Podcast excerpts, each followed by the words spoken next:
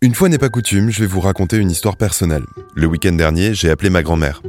Elle a bien plus que 70 ans, elle est veuve et elle vit seule dans sa maison dans un quartier résidentiel d'une petite banlieue de Nantes. Elle aime aller danser.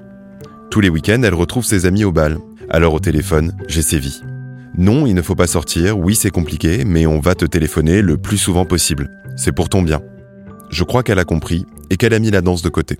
Enfin, c'est ce qu'elle m'a dit. On dirait même qu'elle a enfin pris ce virus au sérieux. Elle s'informe, elle prend soin d'elle.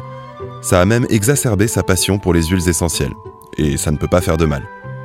Sa phrase suivante a commencé par ⁇ Des amis m'ont envoyé des messages d'un ami médecin ⁇ Et c'est là qu'a commencé un véritable festival. Boire de la tisane pour tuer le virus dans son estomac, faire sécher son linge au soleil parce que le Covid a horreur des fortes températures, et j'en passe. Ma grand-mère avait tout un tas de remèdes à me conseiller. Bien sûr, impossible de lui faire entendre raison. J'ai raccroché sans être parvenu à la convaincre que ma consommation d'infusion n'aurait pas d'impact sur l'épidémie et je suis allé me laver les mains. Orange vous présente le mémo. Bonjour Marine. Bonjour Germain. Bienvenue à tous dans ce premier numéro du mémo à l'heure de la pandémie de coronavirus. Vous l'entendez, le son est un peu différent par rapport à d'habitude, c'est parce que Marine et moi, on est confinés chacun dans un endroit différent. On enregistre donc à distance et dans les semaines qui viennent, on va vous aider à décrypter l'actualité du numérique lié à ce virus. Et il y a beaucoup de sujets.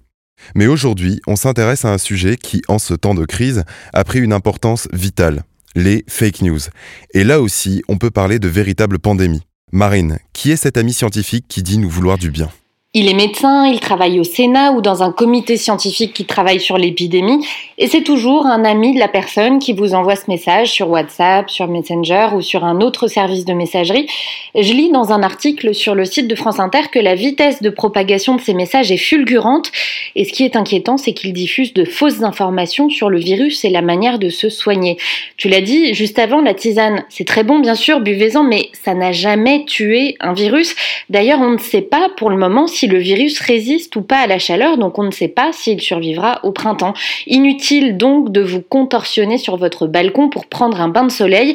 Il y a aussi des rumeurs sur les symptômes. Certains messages disent qu'il ne provoque pas de rhume, par exemple alors que c'est faux. Mais pourquoi est-ce que toutes ces fausses nouvelles se propagent aussi vite? Pour le savoir, on peut lire cette tribune dans le Guardian. L'auteur rappelle que ceux qui diffusent de fausses nouvelles n'ont pas forcément de mauvaises intentions. Il les classe en trois catégories. D'abord, il y a les informations qui ont un fond de vérité. Euh, par exemple, les enfants ne peuvent pas attraper le virus. En réalité, oui, ils sont moins sensibles à la forme la plus grave, mais ils peuvent tout de même être contaminés et contaminer les autres. Ensuite, il y a les infos qui partent d'une mauvaise compréhension du sujet. Par exemple, les coronavirus, on les connaît depuis les années 60 et il y a des vaccins qui permettent de combattre certains d'entre eux, mais pas celui qui sévit actuellement. Et cette mauvaise compréhension alimente les théories du complot.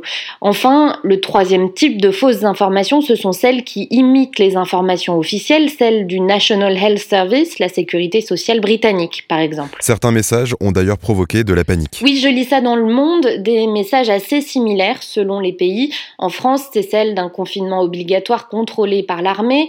Aux États-Unis, c'est l'annonce du confinement de New York. En Allemagne, une rumeur a aussi annoncé la fermeture de la chaîne de supermarché Aldi. À Lausanne, en Suisse, le CHU a dû rassurer les réseaux sociaux après une rumeur de panique dans son service de soins intensifs. Pourquoi est-ce que la santé est un sujet aussi propice aux fake news alors? Laurent Chambaud, directeur de l'école des hautes études en santé publique, nous l'explique dans un article publié sur The Conversation et le Digital Society Forum. Les sujets liés à la santé sont particulièrement sensibles car ils traitent de notre intimité, de notre vulnérabilité face à la maladie et à la mort. C'est donc un terreau qui peut être très fertile pour accrocher des publics et développer des thèses en espérant une grande diffusion, voire une véritable contamination. L'autre raison, bien sûr, c'est notre souvenir des scandales sanitaires qui engendrent un climat de suspicion. Alors comment on fait pour savoir si c'est vrai ou si c'est faux La première chose à faire, c'est de se méfier des informations de seconde main. Un ami d'un ami d'un ami m'a dit que c'est forcément louche. Fiez-vous aux informations qui viennent de sources sûres des médias reconnus, par exemple. L'AFP Factuel, c'est le site de fact-checking de l'AFP, a par exemple publié un article pour démonter les unes après les autres ces informations et rétablir la vérité. Les décodeurs du monde aussi ont publié un article pour se prémunir contre les fausses informations. Et bien sûr, suivez les instructions que vous pouvez trouver sur les sites gouvernementaux. On vous met les liens dans la description. Mais certaines de ces fake news prennent l'apparence d'articles scientifiques et sérieux, et sont même parfois reprises par des gens plutôt aguerris à la chasse aux fake news. Oui, Nicolas Martin sur France Culture lundi matin a dédié sa chronique à un article publié sur la plateforme de blogging Medium.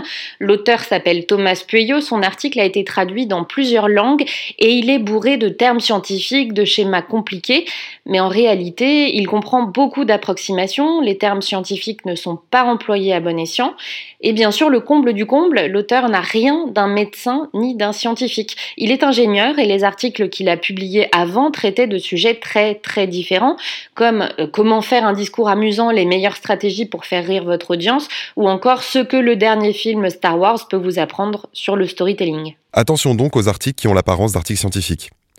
On sait que les réseaux sociaux sont sensibilisés depuis quelque temps aux sujets liés aux fake news et qu'ils ont mis en place des mesures. Comment font-ils en ce moment? C'est assez exceptionnel. Je lis dans TechCrunch que Facebook, Google, Reddit, LinkedIn, Microsoft, Twitter et LinkedIn ont publié un communiqué commun sur les fausses informations.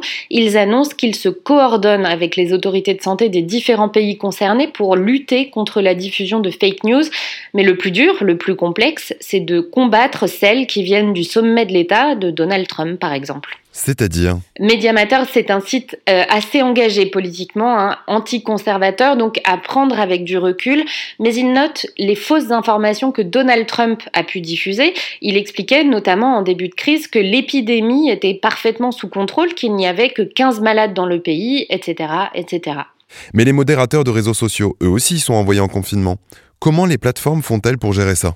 Justement, dans un article de Wired, j'ai lu que mardi 18 mars, dans la soirée, certaines personnes ont vu des choses étranges dans leur fil d'information. Certains de leurs posts étaient supprimés alors qu'ils semblaient parfaitement légitimes. D'après les experts, ça serait lié au fait que la modération est de plus en plus confiée à des machines, à des algorithmes en cette période compliquée où les modérateurs sont au chômage technique. En effet, c'est un métier difficile qui est presque impossible à exercer seul depuis chez soi. Le problème, d'après un professeur de droit qui s'exprime dans l'article, euh, c'est que les machines risquent de supprimer des posts et des liens à tort. Alors qu'on a justement énormément besoin des réseaux sociaux en cette période de confinement. Merci Marine et merci à tous de nous avoir écoutés. On revient la semaine prochaine avec un nouveau numéro du Mémo spécial confinement. D'ici là, prenez soin de vous et restez confinés et surtout, lavez-vous les mains. C'était Le Mémo, un podcast orange.